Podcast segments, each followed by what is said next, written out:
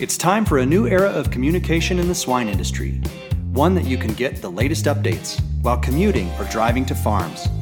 Here, you will have the brightest minds of the global swine industry in your pocket not the kind of animal we wanted to put into a farrowing house because she would be more likely to crush her litter and, and not effectively, comfortably fit in a stall. We started to transition away from the back fat because as we looked at that female and, and really spent some time with her, the reality was she was a leaner derived female and yet we were treating her like she was more fat than lean. Today, our guest is Dr. Laura Greiner from Iowa State University and she'll talk about self feeding and research, uh, do's and don'ts. How are you, Dr. Greiner? Good. How are you, Marcio? I'm doing good. Uh, thanks uh, for your time. Uh, a lot of people asked asked for for you to be invited to the to the podcast, and I'm I'm very happy for that because it's something that uh, you know the story. I think a lot of people don't know, but my first day in the U.S. Uh, when I met you barely spoke in English. Uh, uh, the only thing I could do is like smile and uh, couldn't speak much. So uh, yeah, I appreciate. I always appreciative about the you take me down there for an internship at Carthage and uh, was was great times. A lot of hard work and learned a lot. Yes, yes, I have some great memories too. I still have the Brazil jersey you gave me mm-hmm. the first day we met, and um, I always tell my students the story of when you got to spend the night at the sow farm and the oh. adventures you had with the snow. So, yeah, many, many great memories there. Yes, I, I have a video about that. So, uh, some every few years I watch that video and remember that too. yeah. Oh, well. Yeah, so appreciate that. And uh, first question we always uh, like to ask is uh, for you to tell us about yourself, uh, for those that don't know you, and, and also up to recent times? Sure, happy to do so. Uh, so I grew up in central Illinois, and my family is still there today. Uh, my family has been farming for a few generations, where we've mainly done row crops of corn and beans. Uh, when I was younger, my family, um, along with so my dad, along with his brother and his father, um, had a hog operation. So we actually had outdoor hogs with the A frames. Oh, wow. And then we had a small indoor nursery for our commercial operation. Uh, and then we also raised show hogs. So we raised purebred landrace and Poland Chinas. Oh, wow. Yeah, and so as I uh, as I grew up um, with the hog crisis in the 80s and, and some of the farming issues that were going on then, uh, my dad transitioned over into cattle. So he did a lot with feeder cattle while my uncle kept um, the pig operation going. So um, our family diversified a little bit, and then I actually had a lot of poultry as well for 4-H projects. So I just I had a huge love for animals and came out to Iowa State. Uh, wanted to do the pre veterinary route when I came out to Iowa State. Uh, got into the program here, and like a lot of students do, you realize there's more to your career opportunities than just being a veterinarian. If if you know vet school isn't really what you believe is is what you want to do with your life, and so um, got involved in swine nutrition under Dr. Tim Stahly for my master's and PhD program. So I spent a lot of time looking at disease and nutritional aspects, so how we feed pigs to improve a pig's response to disease for both my master's and my PhD. And while looking at some things for my PhD on antimicrobial peptides, uh, I had a phone call from a faculty member at the University of Iowa who was looking at similar things, uh, except for in humans. So I did about three years doing a postdoc there at the University of Iowa in human medicine, oh, um, spending a lot of time on immunology and the interactions of host and and bacteria. So, how do bacteria evade our host immune cells and so forth. After that, our family relocated down to Carthage, Illinois. And at that time, Dr. Connor was looking for someone part time mm-hmm. to help oversee the, the newly developed research company called Carthage Innovative Sow Solutions at the time. Um, so I joined that with Gary Ali and Dr. Aaron Gaines, as well as Dr. Connor, and worked part time for about a year and then uh, transitioned into a full time employee to oversee that company. And then that company went from about 112 sows, where we just did lactation research only, to uh, in about a 10 years time frame, um, having 4,800 wean to finish spaces, plus about 224 lactation spaces for research, along with about you know 4,000 sows that could be on gestation research. And then we had a, a private BSL2 facility so we could do disease evaluations. Um, the team was was very active. We had about 10 people total on um, the CISS team, which is, of course, Marcio, where you came in and you met our team at, at one point during your your lifetime here in, in the U.S. And um, we did research on everything, mainly nutrition, but uh, being in a veterinary company, we spent a lot of time looking at health. And of course, being involved with the production company, we had a lot of production questions and genetic uh, questions as well. And so uh, the research portfolio there is, is very diverse. Um, so I spent about 13 years there. On the off times during my time there at Carthage, I actually was a nutrition director as well for Carthage. So I worked with a lot of our local producers and farmers, and just you know whether it was diet formulation or helping them troubleshoot a problem on their farms. Um, that was really kind of my my consulting piece, if you will, while I was there at Carthage. About a year and a half ago now, just over a year, I transitioned over to Iowa State. So at Iowa State now, I currently a 50% teaching appointment with 25% research and 25% extension. So I work with about 100 to 130 students every semester in class, and then have a few graduate students um, where we're conducting research and, and working with some production companies here in Iowa. So that's kind of me in a nutshell, Marcio. Is there you have any questions? It's quite a journey. Well, one question. It is a journey. I always tell my students, life is a journey, and you never know where you're headed. So, oh, just... I, I can I can attest to that.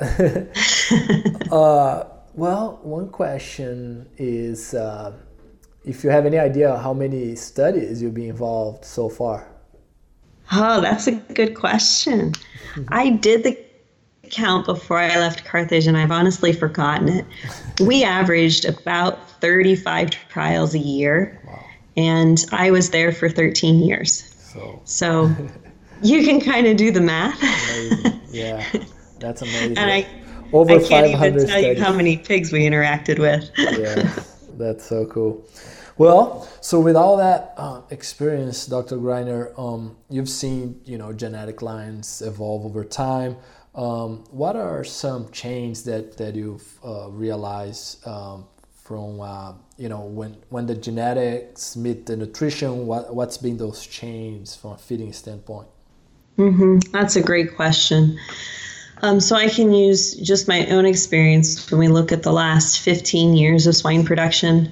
Uh, when I first started at Carthage, we were dealing with a commercial sow line that was uh, still relatively fat. And so we spent a lot of time talking about millimeters of back fat. We're wanting to be at 18 millimeters of back fat on our, our females um, and trying to get to that target.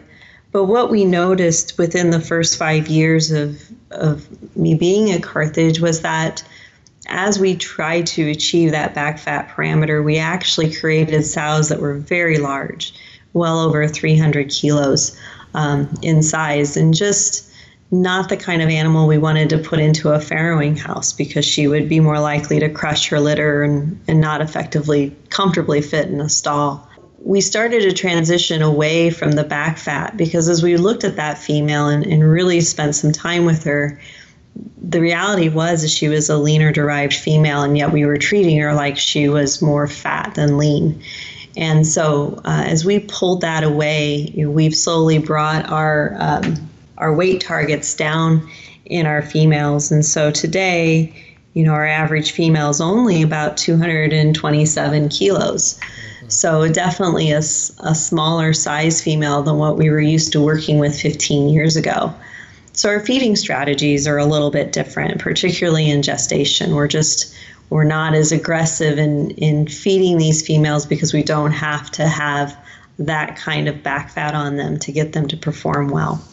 Some of the other things I think we've seen too is that um, once that sow comes into farrowing again, because she's changed her her phenotypic behavior or not behavior but phenotypic pattern, she's she's more driven to eat and this isn't the case for all genetics. So you, I still put my disclaimer you have to understand your genetic line because, again, some genetic companies still keep a lot of maternal background in their in their commercial female, but some of our commercial lines out there are very lean and they're very hungry.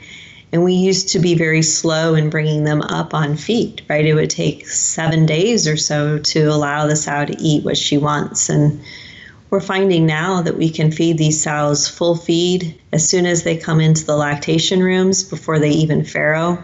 And we don't have to stop full feeding them until they're weaned.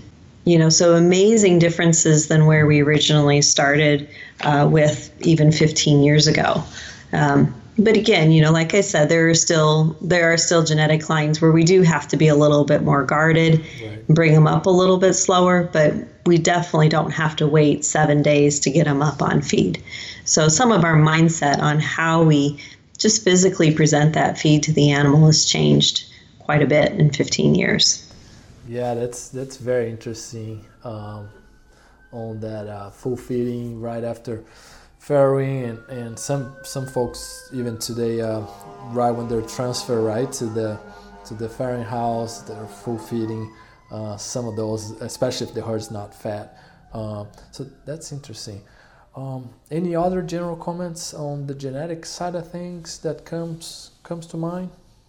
Well i mean i think it's important marcio that we certainly recognize that that these sows are or what we would almost um, define as hyperprolific, right? Our sows are producing significantly higher number of pigs born alive during their farrowing than what they were 15 years ago.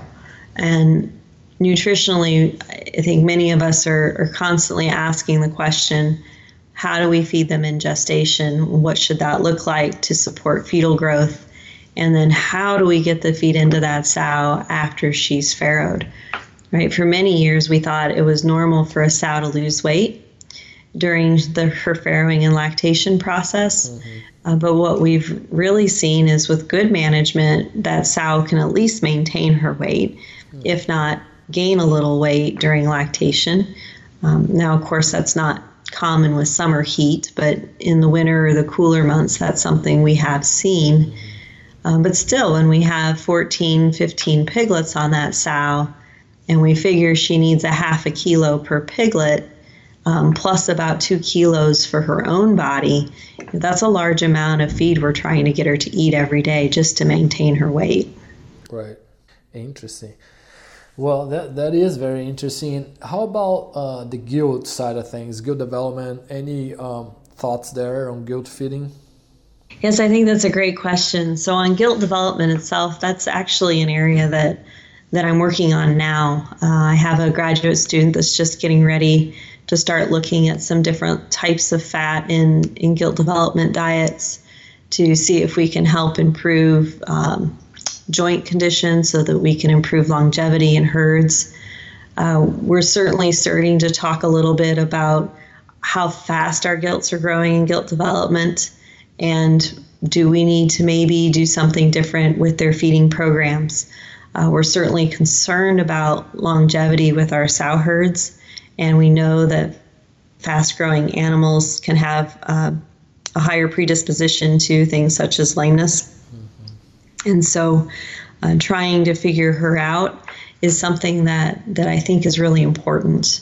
Many of us would say, oh, it's a gilt. We, we feed her like we would, uh, you know, a typical commercial hog, just give it a little bit more calcium and phosphorus mm-hmm. and maybe a little bit more vitamin along the way, and and she'll be fine. Um, but we fail to recognize that generally in our gilt developers, we're giving a lot of vaccines and you know we're getting her ready to express puberty and we're introducing her to a boar and depending on the system we might also be doing some training for gestation units and all of those things put a different stress on a female compared to just being a commercial hog. So um, I believe there's a lot of work left to do in the gilt developer. I don't believe we should treat her like a commercial market hog. Right. But what that looks like right now, I can't give you exact numbers. Certainly, we know when we think about a gilt in gestation and lactation, um, that gilt she's going to need a, a more nutrient dense type of feed to support her her own physical growth as she is still growing, as well as her litter. You know, we've we've talked in the past, and I know you've had some podcasts on you know bump feeding and do we do it or do we not do it? And we've ever seen a response to bump feeding is with gilts and their the birth weight of their litters. And so, again, trying to understand that female and and what we're asking her to do is something that while I think we all agree is important, I don't think we quite have enough information on her yet to say this is how we need to handle her. It's uh, definitely an area that needs quite a bit more research.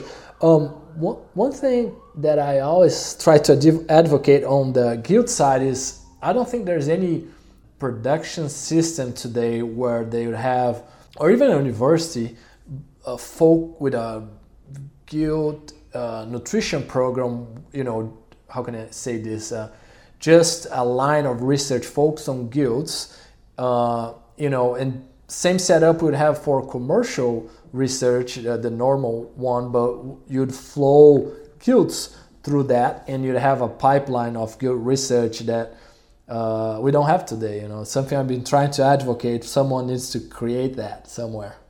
Yes, yeah, I agree, and that's something that we're trying to do here. While while we may use a commercial uh, phenotype or genotype um, for our gilt model, we're trying to set something up like this with this graduate student just to see if we can start to create something that would mimic gilt development, um, but get some continuous flow so that we can do multiple trials to, to try to start to tease out some of these questions.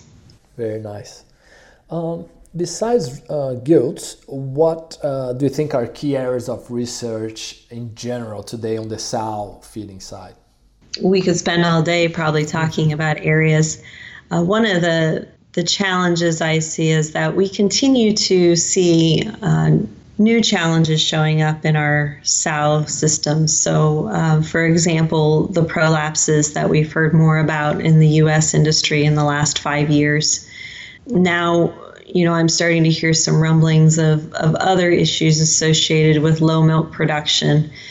And so it, there's some questions out there. Is there something that we're not quite doing right to get the female set up long term? So again, that's part of what we're doing here is starting back in the gilt developer to try to look at some of these questions to see if there's something we can do differently to try to minimize maybe some of the things that we're seeing on the back end it's likely that you know we've changed the genetics of our female and, and just like what we learned with gestation and lactation programs maybe we need to change the way we're raising her as a gilt to get her to be a longer productive female.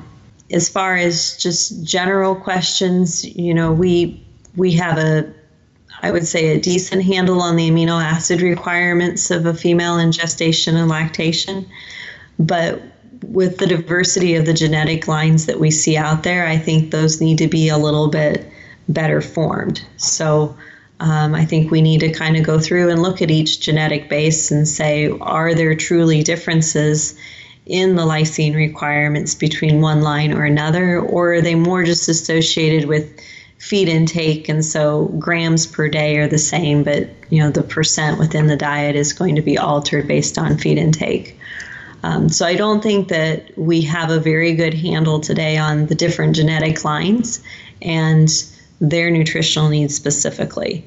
I think we tend to put all sows in a basket, and that's really not um, going to be conducive. So uh, those would be my two key areas that I think we need to look at from from a general research perspective. That makes total sense. Um, yeah, no, not not much study on the side by side uh, comparisons there on on different genetics uh, on the amino acid side. That makes sense. Um, you've done hundreds of, of studies, uh, Dr. Greiner. What uh, would be some of the lessons learned um, or comments, general, you know, when setting up a study on the when you're doing applied sow research? What would be your, your highlights there? Yeah, that's a great question. So I jotted a few down before our visit today. You know, some of the key challenges that, that I see when I'm reviewing research or when people are talking to me about the research that they've conducted is that we uh, tend to forget the number of animals that we really need for sow research. It's it's very easy today. It's it can be quite easy to do a study with 50 sows in a treatment but when we start talking about subsequent total born numbers, if we want to look at that type of performance metric, we're talking hundreds of sows per treatment, you know, anywhere from, you know, 200 to 500 sows per treatment. And so we still need large amounts of replication. Uh, one of the, the tricks with this, though, is that um, sometimes groups, in order to get this done, will put one treatment on one farm and another treatment on another farm and believe that everything is very similar in terms of genetics and farm SOPs and diets and so forth. And I can tell you from my experience that, you know, a simple thing as the breeding manager going on vacation for a week can greatly influence your outcomes of your studies. Mm. And so anytime we have side by side studies, we have to be very careful because unless we're documenting, you know, if a farm manager is changed or a breeding manager is changed and we're putting that into our data set, we could very easily miss uh, something that could be skewing our data one way or another. So, getting farms where we can do side by side research is really what's key for sow research. Um, we don't have a lot of facilities that can do that, even if we just hand feed in lactation or gestation. Just having access to, to bins with food drops so that we can put that feed in carts and, and take it out to the animals and give it to them at the right treatment will be quite critical. So, you know, that's something that as an industry I feel like we're missing when we start talking about sow research is how do we do nutrition studies effectively to minimize that variation. And certainly when we think about anytime we're measuring biological factors to understand how the biology works. Uh, we don't want to be talking about a product that we feed a week before a sow farrows and talk about how it improved total born when we know total born was established within the first 30 days of pregnancy. And we don't want to talk about reducing pre-wean mortality on a product that was given for five days at the end of lactation when 75% of your pre-wean occurs within the first three days of life. So, um, really understanding those metrics and then making sure we account for all of it. So, if we're looking at litter growth rates, for example, we should have feed intake data for each sow that we have on study. Now, there are ways around that, of course, if we have large replication for sows, which we can do, but it can be a challenge to do sow research in that way because it is very time consuming. Uh, so, dedicating people to sow research is also something that I'm a big advocate of. It's great to want to do the research, but to have somebody whose focus is every day to make sure those litters are being fed what they need to be fed and pigs aren't getting moved. Um, that's really critical because the farm staff they have enough other things to do besides uh, trying to make sure that the right dietary treatment gets delivered to the right animal. So those are those are kind of my big challenges and, and pet peeves, if you will, about mm-hmm. how to to run sow research. wow, lots of golden nuggets. Uh, yeah, right there. Yeah. I love it. That's that's very cool. Well, one thing that comes to mind sometimes on that topic is, um, you know, like you said, we need 200 to 500 per treatment. Uh, but also, uh, a few years ago, I was thinking about even gestation versus lactation is a little different as well between them because gestation, we are it's a fixed amount of feed, way less variation, right? Lactation right. with the full feeding is it gets pretty wild.